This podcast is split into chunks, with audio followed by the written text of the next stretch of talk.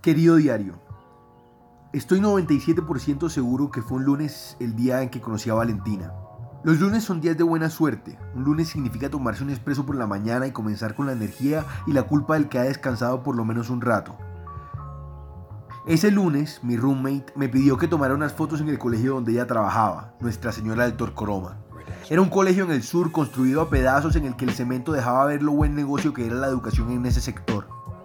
Precisamente ese lunes había una especie de concurso de canto. Tenían una tarima improvisada de unos dos o tres hombres andinos de alto, una amplificación suficiente y un montón de estudiantes vestidos de particular esperando su turno para cantar frente a sus compañeros. Valentina estaba vestida de particular.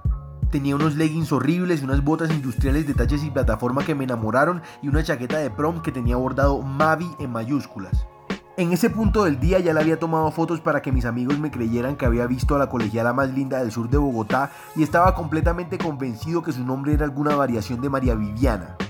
Y en ese momento, sentado intentando llamar la atención de la colegiala medio gótica de hoyuelos gigantescos, no hubiera podido imaginar que ese tranquilo lunes se iba a convertir más que en el comienzo de esa semana en el comienzo de una etapa completa de mi vida de la que apenas me estoy recuperando.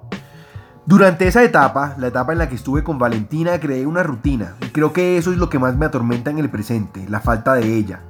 Con Valentina los lunes eran sencillos, nos veíamos cuando salíamos de clase, usualmente a la hora del almuerzo, ella iba a mi apartamento, botaba sus lentejas, que era lo que comía todos los lunes, y yo le preparaba ramen, como a ella le gustaba.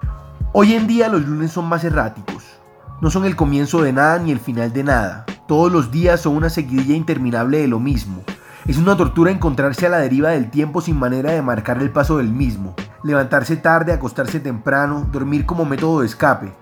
Bogotá me la recuerda menos de lo que me gustaría, pero no puedo evitar decir en voz alta cada vez que hago ramen, yo todos los días le hacía ramen a Valentina y aún así me dejó. El ramen me trae unos recuerdos muy sensoriales, me acuerdo de estar picando la cebolla, el olor a cilantro, su chaqueta de jean, Hoy lunes estoy preparando ramen con la receta que le gustaba a ella. Voy a llamarla, preguntarle si se acuerda del ramen, grabar la llamada y ponerla en el diario de hoy. Puedo preguntarle también qué está almorzando, seguro que son lentejas. Me armo de valor. Número portado al operador Virgin.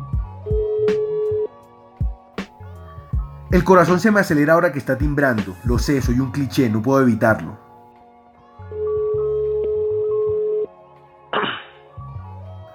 Respiro hondo, me calmo y recuerdo en mi mente las preguntas que tenía planeadas.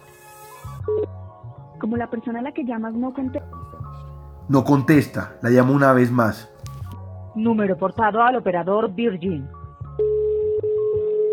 Sí, yo creo que dos llamadas está bien. O sea, dos intentos.